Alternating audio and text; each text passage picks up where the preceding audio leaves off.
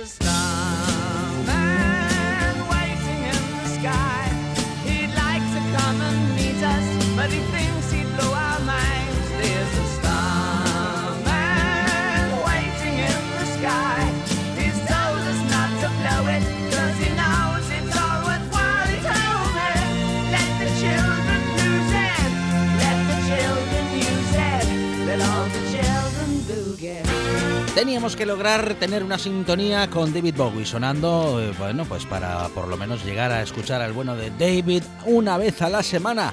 Algo que nos gustaría también lograr con Carlos González Pintado. No siempre lo logramos, pero siempre es un placer volver a escucharte. Carlos, ¿qué tal? Buenas tardes.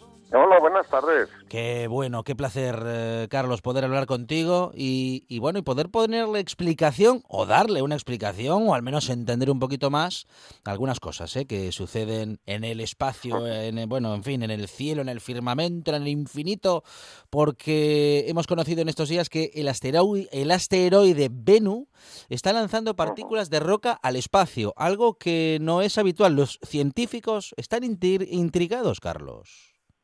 Sí, sí están intrigados porque, eh, claro, eh, ¿cómo explicas que un asteroide lance cosas al espacio? Ujú. Entonces eso es un, es un poco raro. eh, eh, los asteroides normalmente están compuestos de un núcleo eh, más o menos sólido y, y mientras al contrario de los cometas que, que suelen estar constituidos de un núcleo de, de lo que se llama nieve sucia, porque eso es- la mayor parte es agua congelada, y eso sí, eso es una vez que se acercan al sol, pues empiezan a soltar cosas, eh, empiezan a el sol le- lo calienta, se empiezan a evaporar y empiezan a soltar partículas.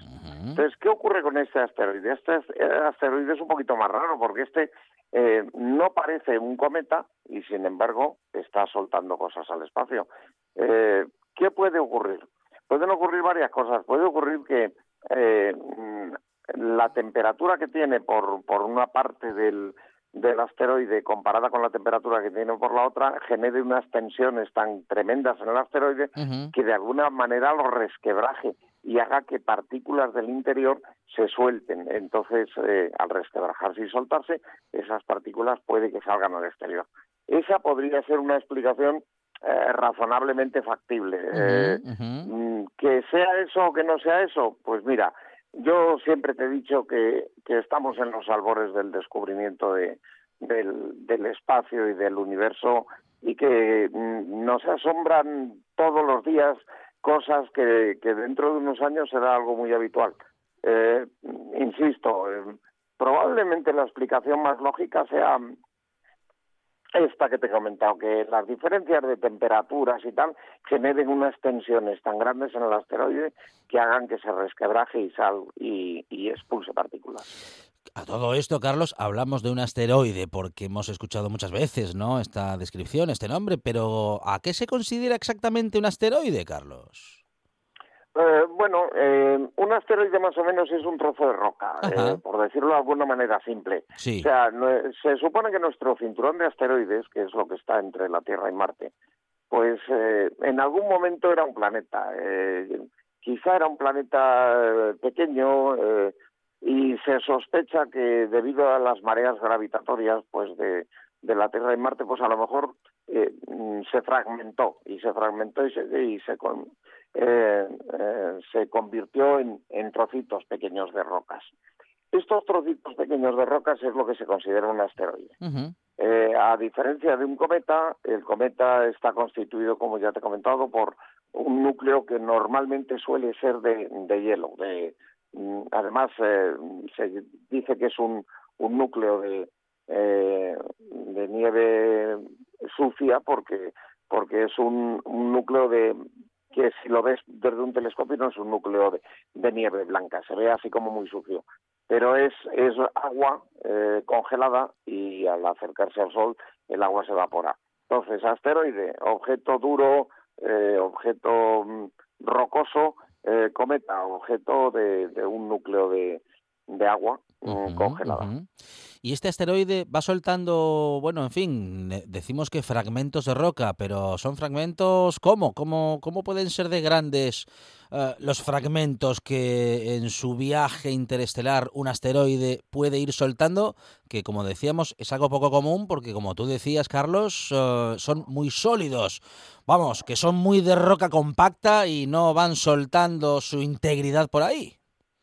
No deberían, no deberían. Lo que ocurre es que depende de cómo se han formado. Eh, eh, una de las formas de que se forma un asteroide es eh, precisamente, suponte por un momento, eh, vámonos a irnos para atrás unos cuantos miles de millones de años y vamos a suponer, solo a suponer, porque Sí. no hay seguridad absoluta, sí. de que, de que hay por ahí un planeta danzando entre la Tierra y Marte y que es un planeta que está en formación, que es pequeño, que debido a las mareas eh, gravitacionales se rompe en trozos. Ajá. Y entonces todos esos trozos crean una especie de anillo, vamos a decir, un anillo en, eh, cubriendo la órbita en la que estaba ese planeta. Bueno, pues en ese anillo hay montones de asteroides que van danzando por ahí. Pero mm, cada asteroide o cada trocito de roca que se ha soltado de ese planeta no tiene por qué tener la misma composición.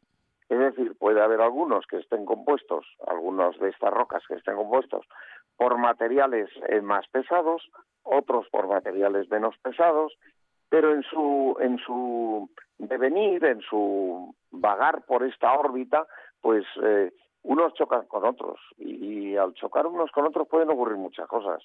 En el choque puede ocurrir que se fragmenten más todavía o que se unan y si se unen, si, si son lo suficientemente grandes eh, como para que su atracción gravitacional permita que, y si el choque es pequeñito, claro, si es un choque suavito, para que se queden pegados, pues al quedarse pegados forman un asteroide un poco más grande, pero que está compuesto de dos cosas diferentes, porque está compuesto de dos, de dos trozos, cada uno mm, de una composición. ¿Eso quiere decir?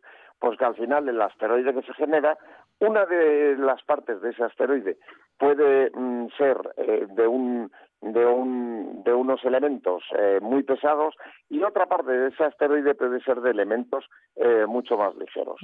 ¿Qué ocurre? Pues que debido precisamente a esa diferencia entre unos elementos y otros, pues eh, precisamente el, calentamiento o no calentamiento solar hace que unos eh, se dilaten mucho más que los otros y eso hace que al final se resquebraje y se rompa. Y con un poco de suerte, eh, teniendo en cuenta la cantidad de partículas que va soltando, que son, son partículas muy pequeñas, ¿eh? o sea, hay que tener en cuenta que la mayor parte de las partículas es polvo, pero también hay partículas grandecitas, de, se habla de centímetros, eh, yo no sé si, si he leído por algún sitio que hasta 10 centímetros, ¿no? Y eso ya son partículas muy grandes. Eh, obviamente, si esto continúa así, al final lo que ocurrirá es que se resquebrajará del todo y se convertirá quizá en los dos trozos de roca original que, que generaron ese asteroide. Un asteroide que se desmonta ¿eh? en su viaje interestelar. Eso, eso. que es, el, sí, sí, que es el asteroide Bennu. Los científicos no acaban de explicarse qué le sucede. Son muchas las teorías. En esta buena tarde tampoco tenemos una concreta, pero bueno, ahí hemos acercado las eh, posibilidades y las consecuencias. ¿eh? Que en todo caso, bueno, esto sucede lo suficientemente lejos, Carlos, como para que, en fin, Sí. ni nos preocupe ni nos ocupe en absoluto, porque por otra parte nuestra atmósfera sigue siendo un anillo mágico que nos protege, bueno, pues por ejemplo de partículas de asteroides, ¿no? Eh, siempre que y cuando que no sean demasiado grandes es lo mejor que tenemos. Eh, además depende también de la velocidad, pero cuanta más velocidad tengan, eh, con más velocidad eh, se destruyen. Así que mientras que no sea un asteroide extremadamente grande, nuestra atmósfera maravillosa, nos protege de eso, de la radiación solar, de, de un montón de cosas. Eh, tenemos un planeta muy especial y, y lo que me da un poco de pena, Alejandro, es que no lo cuidamos como debemos. Cierto, cierto, porque justamente en estos días estamos ¿eh? con esa cumbre del clima que ha llegado a su fin y que una vez más, Carlos, ha desilusionado a propios extraños, porque los acuerdos importantes no acaban de llegar. Es cierto, es cierto, y, es una pena y, y no sé, creo que lo hemos comentado en, en alguna otra ocasión. Eh, nuestro planeta es un planeta muy singular, no eh, cada vez eh, hay más científicos que especulan con que eh, el nacimiento de la vida no sea tan común como se piensa o como se pensaba que era hace en el pasado. Hace unos pocos de años se pensaba que había vida en el universo, pues a montones, en montones de planetas.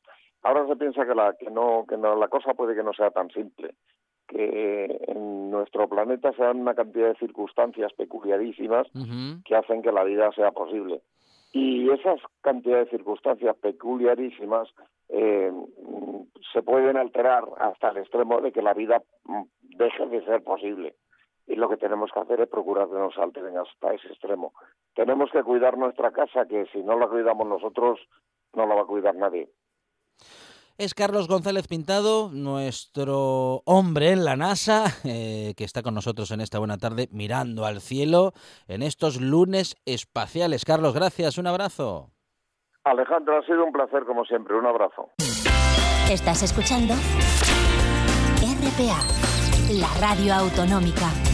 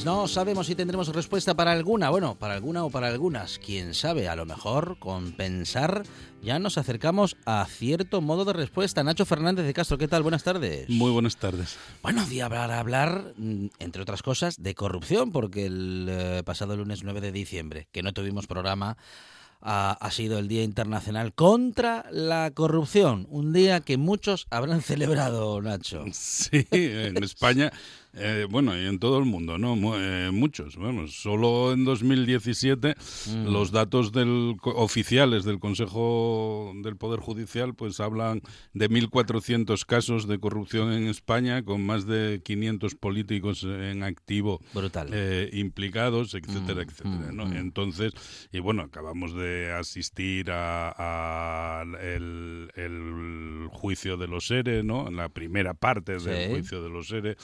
Eh, los primeros fallos. eh, estamos todavía con eh, las salpicaduras de la púnica, la Gürtel, Ujú. etcétera, etcétera. Ujú. Entonces, bueno, eh, en- eh, no sé cuántos ministros, por ejemplo, del, del gabinete de Aznar están en la cárcel en este momento, pero son unos cuantos, ¿no? Mm, Y, mm. y tal.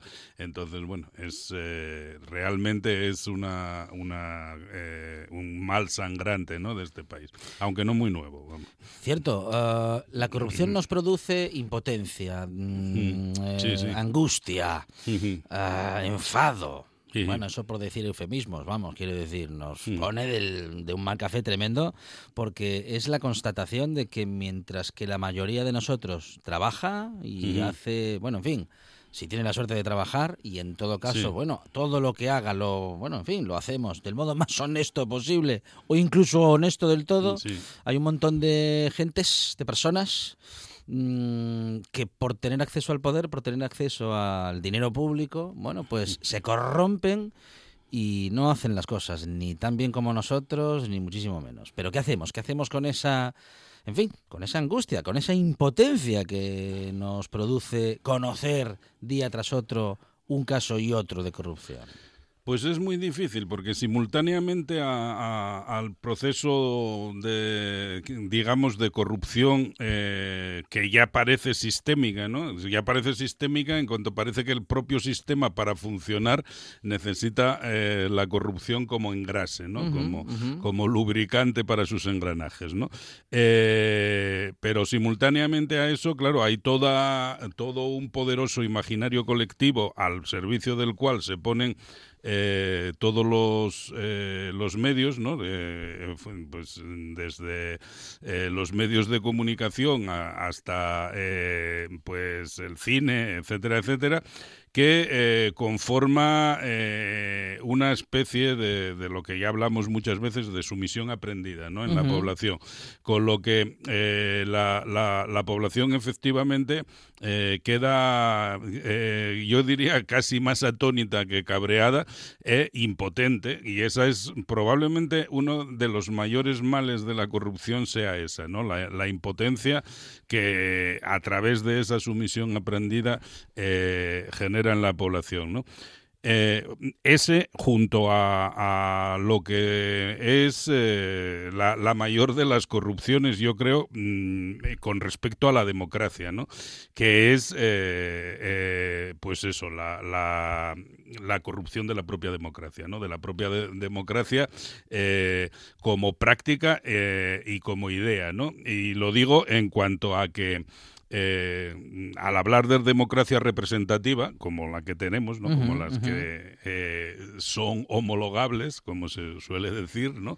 pues eh, estamos hablando puramente de procedimientos, de procedimientos que se ponen al servicio de una representación, efectivamente, que solo es representación en dos sentidos, porque no es representación en absoluto de, lo- de la ciudadanía, ni siquiera de, de los votantes, ni siquiera de los eh, eh, miembros de un partido, sino que en realidad eh, esa representación es eh, tiene dos sentidos eh, reales, ¿no? El- en primer lugar, el sentido de representación teatral, ¿eh? El- los gobiernos y los y, y especialmente los parlamentos se van convirtiendo progresivamente y cada vez más en una especie de teatro de sombras, ¿no? Donde se representa un espectáculo frecuentemente bastante malo, por cierto, y luego la representación, el segundo aspecto sería la representación real, que no es ya como digo ni de la ciudadanía, ni de los votantes, ni de ni siquiera de los miembros del partido correspondiente,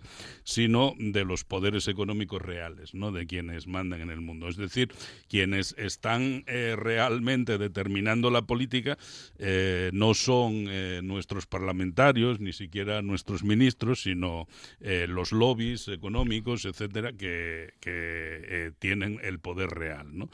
Eh, y esa es la mayor perversión y la mayor corrupción, ¿no? La corrupción de la propia práctica y del propio concepto de democracia en nuestros días, ¿no? Eh, pero cierto, por cierto, esto no es muy nuevo tampoco, Ajá, ¿no? ajá. Ahora que va- vamos a entrar en 2020, en 2020, por cierto, hay varios centenarios interesantes aniversarios, vamos, Sí. eh, por ejemplo, una bicentenaria es eh, Concepción Arenal, Mm. eh, de la que se cumplen 200 años. En, en su libro titulado La cuestión social, precisamente, pues hace eso, una crítica, algunas críticas de la democracia, haciendo ver cómo en realidad poco se avanza con ella con respecto a la aristocracia, pues se sigue haciendo lo mismo. es decir, se mm, valoran como auténticos disparates los, la- las ideas del contrario, sean cuales sean, y se, y se eh, toman eh, desde la pura lisonja eh, las ideas propias, por muy disparatadas que sean, ¿no? De los propios, vamos. Y, y- y- y con mucha más fuerza todavía lo hará eh, alguien del quien se va a celebrar el, el centenario de su muerte, que es eh, Benito Pérez Galdós. ¿no? Benito Pérez Galdós, eh, bueno, tiene directamente un libro, una novela menos conocida que se titula Dinero, Dinero, Dinero, ya se puede suponer de qué trata, en la que habla precisamente de eso, ¿no? de cómo eh, la discordia eh, no está eh, tanto en, en el latrocinio absoluto que, de- eh, que por parte de políticos concretos como en, en el, en el latrocinio de la propia de la propia institución política y de la propia tarea política ¿no? Y, y, por ejemplo en algunos de sus episodios nacionales en concreto por ejemplo en, en- en el, en el de Cánovas que es un, episodio de, de la quinta serie eh, publicado, si no recuerdo mal, en 1912 o por ahí, eh, es decir, hace más de 100 años, hay un diálogo mm, majestuoso eh, entre Segismundo y, su interlocutor, en el que eh, Segismundo plantea mm, directamente, y, parece que estamos hablando de hoy en día, todos los mares del bipartidismo, de cómo la democracia va constituyendo un bipartidismo que se convierte en un auténtico cáncer para la propia democracia y eh, mm, le plantea a su interlocutor Tililo, si no, si no, me, si no recuerdo mal, que eh, si no ve que a- además las alternativas que hay supuestamente rupturistas con eso, eh, mm, lejos de solucionar nada, eh, lo que hacen es enfangar más la situación todavía, ¿no? A, lo que Tililo lo ve claramente y lo, y, lo dice, ¿no? Viene a decir eh, en palabras eh, mm, eh, de- del temprano siglo eh, XX que efectivamente los antisistemas del momento lo único que hacen es, es enredar sin solucionar absolutamente ninguno de los males de- del bipartidismo, ¿no? Eh, entonces, bueno, es, es eh, una, una cuestión eh, muy interesante releer, por ejemplo, a, estos clásicos de hace más de un siglo, ¿no? ¿Por qué? Porque ¿qué, no- qué nos vamos a encontrar con esos, en esos clásicos de hace más de un siglo? En que mm, las cosas no han cambiado tanto, en que han profundizado lo suficiente como para que lo que ellos han reflexionado todavía nos pueda dar alguna respuesta hoy, nos pueda dar alguna pista. Sí, eh, mm, por una parte nos vamos a encontrar con que las cosas no han cambiado tanto en cuanto a eso, pero sí ha cambiado una cosa fundamentalmente, ¿no? Y es que mientras entonces eh, había, había eh, resistencias fuertes y, y férreas que había que dominar por la fuerza con cierta frecuencia, eh, mm, todo este trabajo de sumisión aprendida y de un imaginario colectivo de mejor de los mundos posibles, pues ha creado eh, una cierta mansedumbre en la población que acepta estas cosas eh, calladamente, ¿no? Bueno, hablando de Benito Pérez Galdós, por ejemplo, eh, mm, eh, en otro de los episodios nacionales, eh, el, País sin Rey o algo así, no me recuerdo bien el título, pues mm, también habla muy bien de- del borbonismo y, sitúa como, como frente a lo que entonces era una tendencia de los historiadores a, a establecer cierta disculpa a, a los Borbones como si fuese, bueno, simplemente, bueno, pues eso, un poco descocados, pero luego eh, no, no, no molestos, eh, mm, cosa que, bueno, que también modernamente se, se hizo, ¿no? Eh, pero mm, él... pues él, de su puño y letra, añadirá que lejos de eso, que eh, el, el- vamos, la dinastía Borbón, que lo único que contribuyó fue a, mantener un poder omnímodo eh, mediante la eh, eh, fomentar la ignorancia del pueblo eh, mediante una alianza entre, entre el clero y, y- y el- y los poderes militares. ¿no? Y entonces, bueno, pues es- eso, eh, claro, mm, ya, ya digo que hoy no lo dice nadie, ¿no? o sea, no... eh, ya digo, Galdós está, estaría hoy muy a la izquierda de, de la propia izquierda, probablemente, ¿no? Es Nacho Fernández de Castro, eh, responsable del Foro Filosófico Pensando aquí y ahora, en el que en estos días eh, pasan cosas, Nacho. Sí, bueno, me- mañana vamos a hablar un poco de estos temas, ¿no? Y, y hablaremos seguro de don Benito el, el Garbancero, como lo llamaba eh, Valle Inclán, en- con sorna aristocrática y tal, ¿no? Entonces, eh, eso, seguramente eh, hablaremos de esto y de otras muchas cosas en el foro filosófico, precisamente con el tema de la, de la corrupción, un foro que se titula La filosofía ante la corrupción sistémica eh, y, y- y se subtitula Entre pillos anda el juego. Eh, sistémica e histórica, Nacho. Sí, sí, sí, ¿eh? sí, histórica. sí, sí. A María, bueno, has, has nombrado algunas corrupciones borbónicas. María Cristina de Borbón Sí. tiene unas historias Sí, muy sí. interesantes Sí, al sí. respecto, ¿eh? Sí, sí.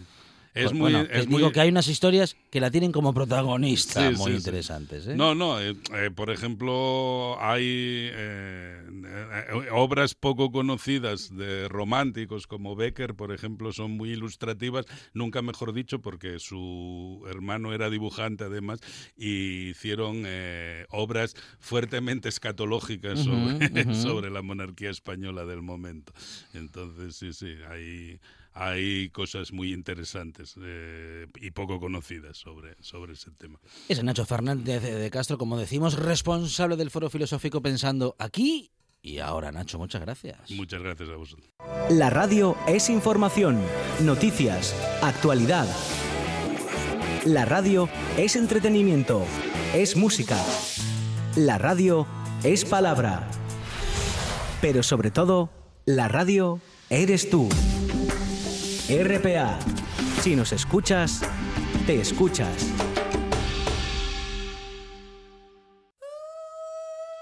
Stop.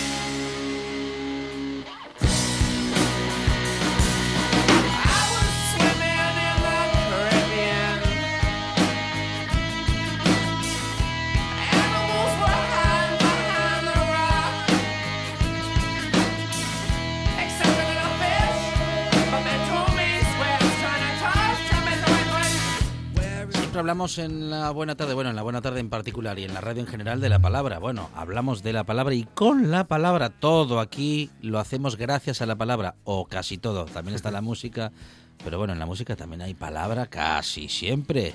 Incluso cuando hay solo instrumento, también hay palabra. Fidi Fidalgo, ¿qué tal? Buenas Señor, tardes. Muy buenas tardes. Y en la fotografía también hay palabra. Siempre hay palabras, sí, Claro señor. que sí. Tiene razón. ¿Alguna vez se ha dicho eso? Bueno, alguna vez no. Se ha dicho aquello y esa, mm, digamos, esa máxima popular que dice que una imagen vale más que mil palabras, pero, Pero- pero la imagen sin la palabra sería la nada misma. No podríamos explicarla, no podríamos describir absolutamente nada. García de Marina, ¿qué tal? Buenas tardes. ¿Qué tal? Buenas tardes, ¿cómo estáis? Este fotógrafo, Fidi, sí que sabe de fotografía y palabra. ¿eh? Este sabe de las dos cosas, efectivamente, sí, señor.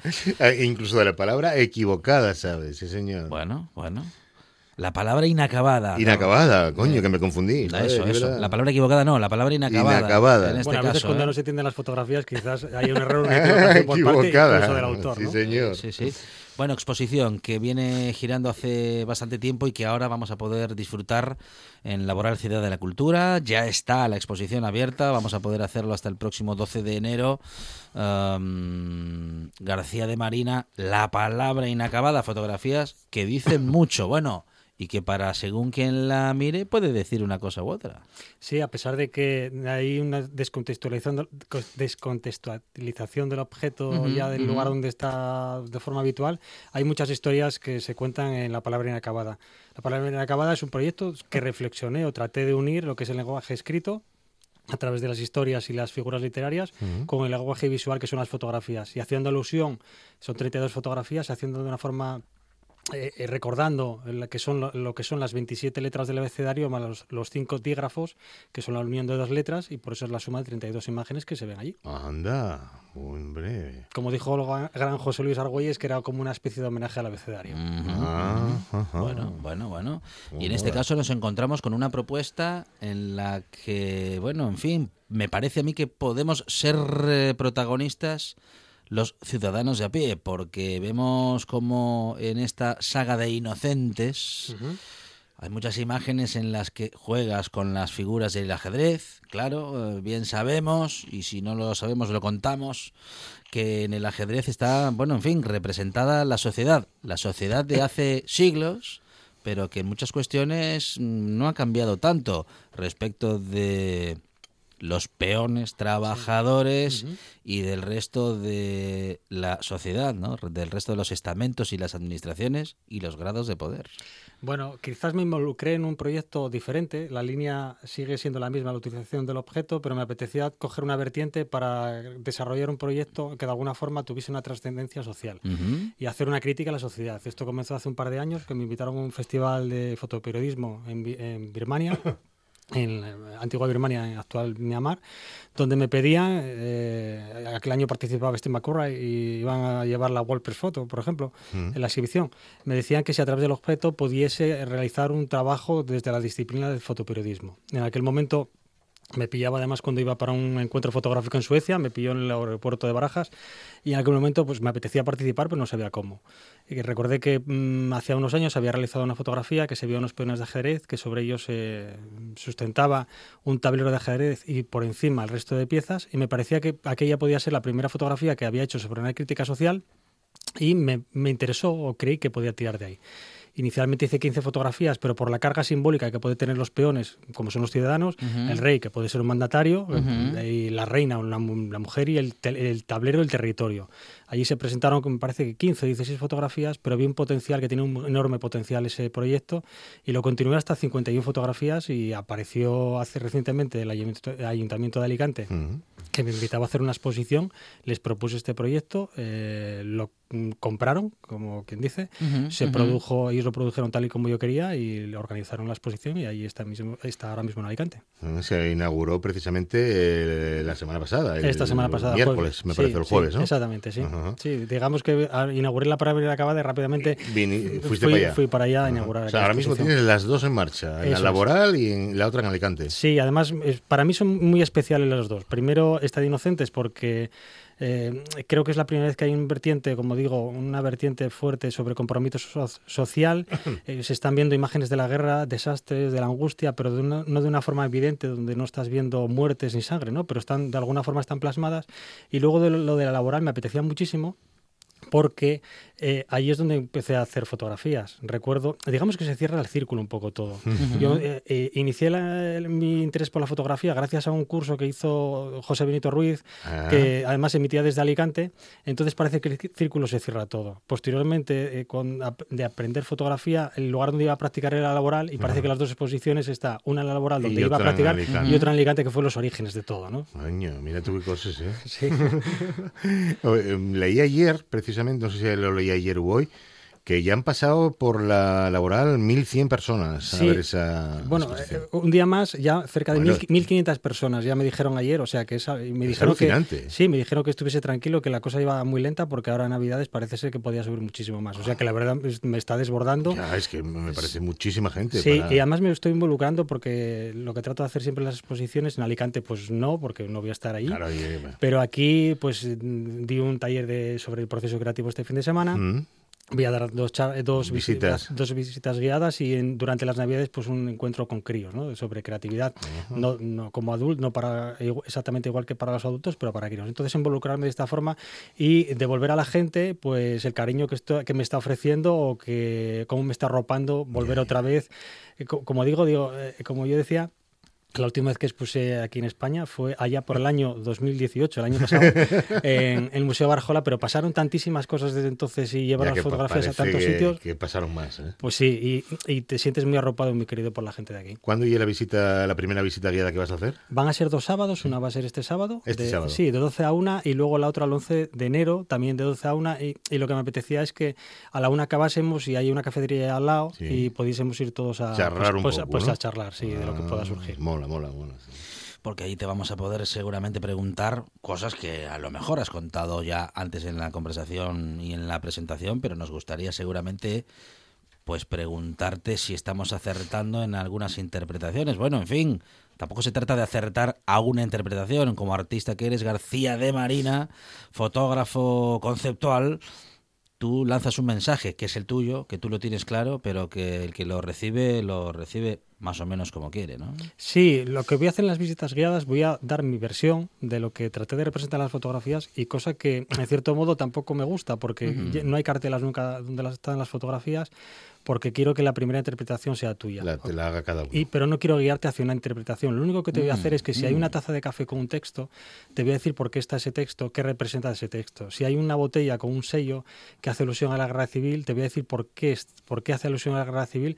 Pero tú puedes tener otra interpretación posterior de un náufrago pues, que lanza una botella y en esa Eh, propia botella sello, sí. está un sello. Entonces tú vas a ver una serie de cosas, pero luego hay otro tipo de cosas que están ahí dentro que te las, yo te las voy a explicar. Ah, Por ejemplo, aquí vemos una botella de cristal. Mm, Hay apenas, vamos a decir que un elemento con otros dos que se integran. Una botella de cristal transparente.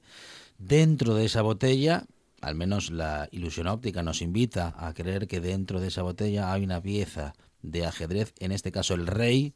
Y hay un peón mm, que hace las veces de corcho de esa botella boca abajo, haciendo que con su, vamos, que con la base, que con lo que sería el, el- el- pie del peón o los pies del peón, tapa esa botella y además de cabeza queda dentro de la botella, cerrando esa botella, impidiendo que ningún agente externo, en fin, altere la vida en palacio.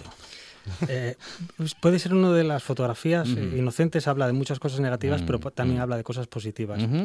Para remontarme, para explicarte esta foto, me remonto a otra anterior, que hay un hay unas balas que hacen una función de Sí. pedestal, que sobre él está el rey. Alucinante esa foto porque la estaba viendo ahora mismo. Bueno, después explicaremos por qué la estoy viendo. La describo enseguida. Alucinante esa foto, Eh, Jesús. unas balas puestas en, en círculo y encima de las balas, eh, eh, justo encima, encima, vamos a decir que sosteniendo la figura de un rey también, ¿no? Una, en fin, una pieza de cristal, de un ajedrez. Sí, como decía, eh, el- el- el- este proyecto se inició para representar lo que estaba sucediendo en Myanmar y en aquel momento había habido un golpe de Estado. Entonces Ujú, hice ujú. hice una interpretación de un líder que alcanza una posición privilegiada pues a través de la fuerza. Entonces, la, previamente dijiste de la botella, puede hablar de ese líder, que déspota quizás, Ujú. y que sea el propio pueblo el que pueda cerrarle, Limitarle. invitarle, cerrarle y, Ujú, que, ujú. y que pueda ganar sobre el propio pueblo, sobre el propio líder. Bueno. Entonces habla tanto de cosas positivas como negativas. Ujú, Es ujú. alucinante la, la cantidad de cosas Sí, sí, sí, sí. que puede decir una foto. Una Porque- foto de Jesús, claro, Claro. que una mía no. ¿Oíste? Nah, pero, Seguro que Fidi cuenta muchas cosas tus fotografías. No. pero es que joder, te pones a mirar y, y después, si te- o sea, muy conveniente ir a la visita guiada esta del sábado porque vamos a aprender eh, mil cosas. Es, es, es que es bestial lo que, acaba, lo que acabas de hacer. Y hay algunas imágenes, Jesús García de Marina, en las que será el contexto actual, será este momento en el que vivimos, pero a mí casi, casi, casi, cuando observé esta foto, en el que hay dos peones atrapados por una tijera, Sí. lo- o sea, no pude pensar en otra cosa más que recortes, más que en los recortes que afectan a la población. No pude pensar en otra cosa. Pues me vino sanidad pública, me vino educación, me vino cultura y me vino recortes. Y no pude salir de Pues ahí. con esa complejidad de interpretación creo que no te puedo decir nada más y dejarlo como que, estoy, como que estoy a esa fotografía de hacerla de esa versión. Pero yo hasta llegué a escuchar en Alicante que, que veían unos ovarios. Una mujer decía que veía Ah, unos ovarios madre en, mía. en esa propia tijera. Entonces, me parece... Ah, bueno, bueno, también, ¿eh? Bueno, bueno, claro, claro, claro. Podría ser, podría ser, Sí, la unión hace la fuerza, por ejemplo, entre el pueblo, ¿no? para, para la lucha. Pero te das cuenta que al final Sí. yo dejo las fotografías ahí, las Sí, suelto, que son fotografías que no trate de buscar la belleza, únicamente que estén representadas en un lugar y que traten de hablar de la soledad eh, y de esa angustia, pero que tú esa angustia la percibas quizás después de un análisis posterior. Pero cualquier versión, como te dije, cualquier versión es válida en esta, fotografía. El cuadrante de un reloj sin agujas y en el centro la figura de un rey. El poder controlando el tiempo. Sí, controlando el tiempo, o quizás ese tiempo puede ser un espacio, un espacio, eh, un espacio territorial. es lo que habla, hace alusión a- a- al tiempo que un mandatario, un tirano, volvemos a lo mismo, eh, puede estar representando o puede estar, eh, sí, haciendo sus funciones en un, un territorio específico durante un tiempo específico. Muchas interpretaciones, ¿eh? tantas como, como espectadores puede haber ¿eh? para cada una de las imágenes de García de Marina, de Jesús García de Marina, que con esta mm, versión de la palabra inacabada que nos lleva a Inocentes, nueva exposición, nueva propuesta, tenemos libro con todas estas fotografías, con toda la exposición, o bueno, no sé si toda o casi toda. Sí, está y- completa, sí. Y es libro, Fidi, que estamos regalando. Hemos que lo regalamos. Hemos puesto durante toda la semana, eh, justamente, ¿no? El, el- el- el ofrecimiento del regalo de García de Marina. sí. Tenemos cinco libros y había que participar mm, bueno, Muy co- fácil, eh. confesando dónde se iba, en qué lugar de la biblioteca o en qué lugar de la casa iba a estar A colocar. colocado este Inocentes porque mm, Jesús, este es un trabajo que como dices, claro, da lugar a muchas interpretaciones y nuestra interpretación también puede cambiar en función de nuestro estado de ánimo o en función, diría yo, que de el, el momento que estamos pasando en ese momento en nuestra vida. ¿no? Bueno, eh, hiciste tú perfectamente la alusión con las tijeras. Estás hablando de los recortes y algo que está sucediendo ahora. Quizás dentro de 50 años esas tijeras se venden de una forma diferente. No o hace pudiese ver 50 así. años de otra manera totalmente Y diferente. lo digo por lo, por lo interesante de tener este libro a mano, ¿eh? para echarle un vistazo de vez en cuando y quedarse, bueno, pues eh, sacándole punta las imágenes que son, son buenísimas. Es que no sé con cuál otra quedarme, pero en todo caso vamos a decir y comentar quiénes han ganado el eh, concurso, quiénes han sido sorteados y quiénes están ya con un ejemplar de este Inocentes de García de Marina, esperando por ellos en la redacción de la Buena Tarde. José Manuel Valle Quintana, que dijo que en un lugar que va a guardar el, eh, el libro de García de Marina en un lugar privilegiado, sin duda. Juanjo Arrojo Martínez, nuestro querido Juanjo Arrojo, fotógrafo también. Menudo crack. Dice, pues en un sitio presente junto al resto de libros de fotografía. Que no tendrá libros de fotografía ni nada. Juanjo. Eh, Águeda González Díaz dice que con mis libros de arte y arquitectura, muy bien. Eh, buen sitio. Belén Ramón Lavandera dice que lo tendría siempre a mano, algo que nosotros estábamos recomendando justamente tener este libro Sí, siempre a señor. mano. Y Margot Esteo Miranda en la mesita de noche. Anda, muy buen sitio también. Sí, señor. Sí, señor. Sí, sí, sí, sí. Además, para este tipo de fotos en la mesita de noche es un sitio espectacular. Sí, señor. Ujú. Oye, pues enhorabuena a todos, ¿eh? Sí, Sí, señor. enhorabuena a todos, sí. Enhorabuena a todos y todas que ya tienen en la redacción de La Buena Tarde esperando por un libro con muchas fotografías, todas ellas interpretables a, bueno, pues según quien las observe, García de Marina Jesús, un peón en el medio de una diana. Es brutal esa Un también, peón ¿eh? en el medio de una diana. Eso también puede tener mucho significado, ¿eh? Unos cuantos. Sí, habla de la, sí, evidentemente habla- puede hablar de la guerra. Bueno, y- disparándole, disparando al inocente, claro. Claro, siempre el mismo en el medio de la diana. Hay, otra, Hay- hay, hay alusión a otra que creo que es eh, puede ser eh, muy representativa, además de la de las balas, que son eh, unos peones que, que están bajo un tablero de ajedrez. Sí, hace, sí, hace un par de semanas estuve en Almería, Ujú, también en un encuentro fotográfico, y recuerdo que en la ponencia que di, en la charla que di, hablaba de- del proceso, de cómo llegué al objeto y hablaba de los proyectos que, con los que estaba trabajando. Primero les mostré esta fotografía, la gente no sabía, no la entendía, eh, veía únicamente unos peones que estaban y, mm, detrás de un tablero, pero cuando les empecé a mostrar el proyecto este y los involucré o fueron entrando en materia de que, que hablaba sobre la guerra, pues finalmente vieron lo que era, que era un- es una fosa común, ¿no? Ay, amigo. Madre mía. Pues eh, efectivamente, y además, bueno, un pasado escondido que se ve a medias, que sigue sosteniendo el presente, que sigue sosteniendo el juego, García de Marina. A través de los objetos, quieres decir.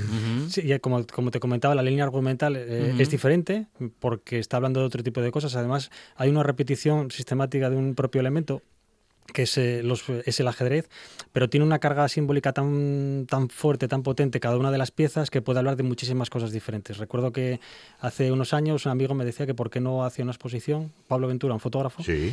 que me comentaba que porque no hacía, no hacía una exposición con un solamente con un objeto y me parecía que podía ser demasiado aburrido quizás utilizar un lapicero para representar 20 cosas diferentes pero aquí creo que es algo muy diferente por, por la carga simbólica que, que representa cada, cada elemento que Claro, está ahí. porque aquí hablamos de, vamos a decir que como un elemento, tomamos al ajedrez, que claro, es un, es un elemento muy... mm, que da mucho juego, vamos, que tiene muchas variables. ¿Esta, ¿Esta vas a traerla aquí a Asturias? Estamos trabajando en ello. Estamos en ello, ya lo decías nada. Sí, yo creo que sí. Va a circular por otros sitios. eh, iba a ir para Rusia, se va a posponer la exposición, eh, que iba a ser allí en un museo, pero va a visitar algunos sitios por España y espero que a corto plazo, corto medio plazo, venga para aquí para Asturias. Porque la que tenemos ahora en la laboral, la palabra Inacabada, inacabada, inacabada. coño, que se me va. Sí, lo presenté. Estuvo en media Europa ya. Bueno, estuvo en Serbia, en el Instituto Cervantes de Serbia. Algunas fotografías de forma independiente pues estuvieron en Sydney, estuvieron en Londres, no de forma conjunta co- como exposición, pero para marzo me voy para el Instituto Cervantes de Budapest, luego para Lisboa y luego para Toronto. Y mm, creo que va a ir a un par de sitios más, pero de momento Bueno, estamos... o sea que somos unos privilegiados de tenerla aquí en la laboral a cinco minutinos de casa. Bueno, eso lo tienes que decir tú que Yo lo digo, yo lo digo. Privilegiados por, privilegiados por el espacio, puedo decir, porque Bueno, es el espacio es una impresionante, pasada. pero bueno, eh, me, ale- me hombre. alegro que puedas decir eso y que, Sí, sí, que- sí. y que sientas ese cariño por tener aquí las fotografías claro cerca que de sí. casa. No, no solo yo, ¿eh? ya te lo digo yo. Bueno, pues muchas gracias. Bueno, ah, García de Marina es un fotógrafo que nos ha sorprendido desde el primer día que le hemos tenido en esta buena tarde, porque, en fin, se, re- se dedica a la fotografía conceptual y es una fotografía conceptual muy cercana. Mm, bueno, vamos a decir incluso recordando el trabajo de muchos otros profesionales de la fotografía y en este apartado de fotografía conceptual, me gusta decir, eh, Jesús, que haces un trabajo muy interpretable. Mm, Es decir, hay muchos trabajos que son interpretables y que juegan con esto de la interpretación de quien lo ve. Pero digo, el tuyo logra que lo podamos interpretar realmente y, en fin, sin mayores conocimientos que el de la percepción del día a día, ¿no? De lo que nos pasa. Quiero decir que eres un fotógrafo conceptual sin pretensiones, pero que logras lo que pretendes. Bueno, pues muchas gracias, porque a veces no sabes cómo, cómo respiran las fotografías. Yo tengo fotografías tomadas desde hace dos, tres años que aún no se vieron, que cuando las tomé creía que podían funcionar y cuando con el paso del tiempo, de verlas tanto tiempo, no sabes, ¿no? Ujú, ujú. Entonces eh, te rodeas de un grupo de gente cercana para ver cómo respiran por primera vez y, y hacen alusiones a esto, ¿no? Pero es difícil a veces, es decir, en el sentido de que nunca, no siempre se acierta. Hay muchos fallos posteriores hasta conseguir la imagen que crees, dice, esto creo que puede funcionar.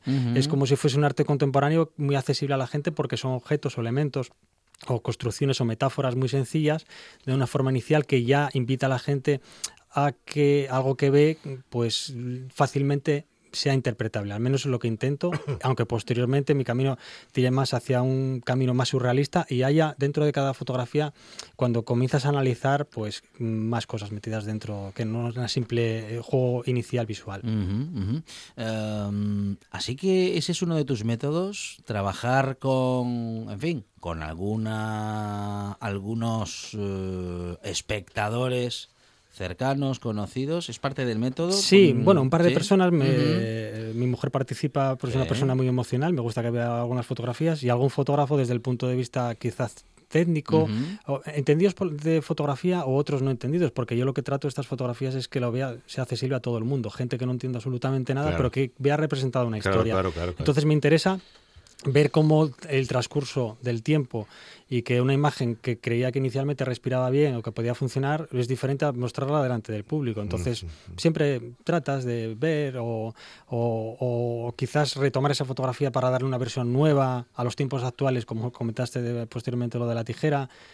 Hacer unas pequeñas modificaciones, pero siempre ver previamente cómo puede respirar. O sea, que tienes a la mujer también de asesora de... Pues, Por ejemplo, este de Inocentes hace un año y pico, cuando ya estaba prácticamente acabado, es- lo vimos José Benito Ruiz, lo vimos juntos Sí. porque para ver cómo respiraba y a ver qué le parecía y eso. Bueno, te rodeas, trata- tratas de ver, ver ver cómo funciona, a pesar de que luego pueda elegir yo las fotografías que quieran las exposiciones, pero quiero ver tu primera interpretación sí, sí, o tu primer efecto de sorpresa que, que puedes ver en la fotografía.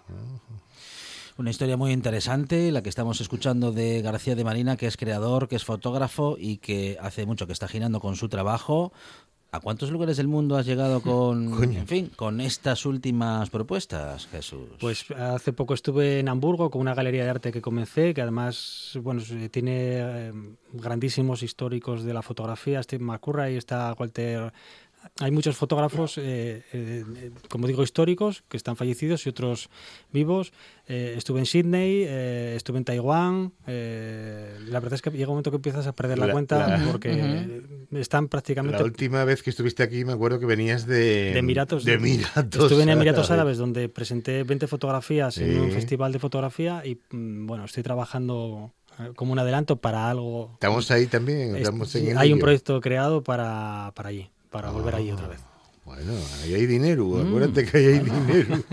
Seguro que cada una de las fotografías tiene su propia historia, pero mm, aquí vemos un trabajo de iluminación y de precisión. Tiene que haber mucha limpieza. bestial, eso es bestial. Eh, Sí, hay, limpieza, hay limpieza, o trato, sí. trato de que haya limpieza, porque creo que se represente ahí la soledad de, de los peones, pero aparentemente que puedan estar iluminadas con flashes de iluminación, tienen una luz natural, prácticamente todas, salvo las que mm, tienen un contraluz, que es una luz de una ventana de luz.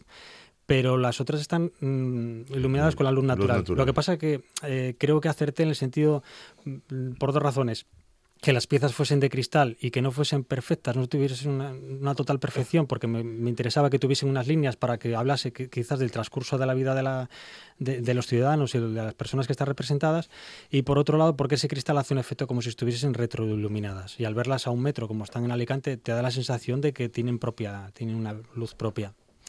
Es Jesús, es García de Marina y estamos hablando de esta exposición Inocentes que ahora tenemos un poquito lejos en Asturias, pero que seguramente dentro de algún tiempo podremos ver cerquita.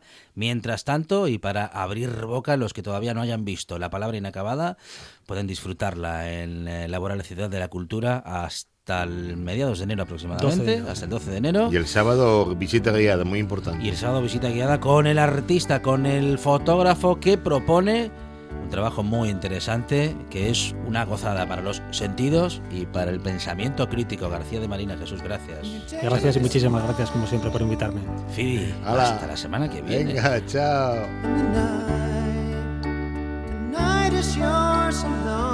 Bueno, lo nuestro no es muy conceptual, es un programa de radio, son cuatro horas que terminan ahora mismo, pero que mañana vamos a regresar, claro que sí. El concepto siempre es el de la buena compañía, la buena música y el buen humor. Mañana, más buena tarde, concepto de radio.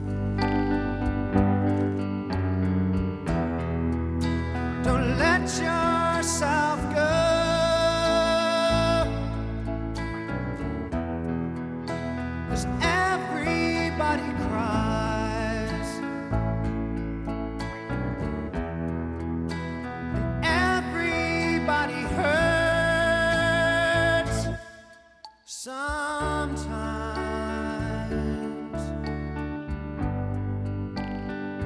Sometimes everything is wrong.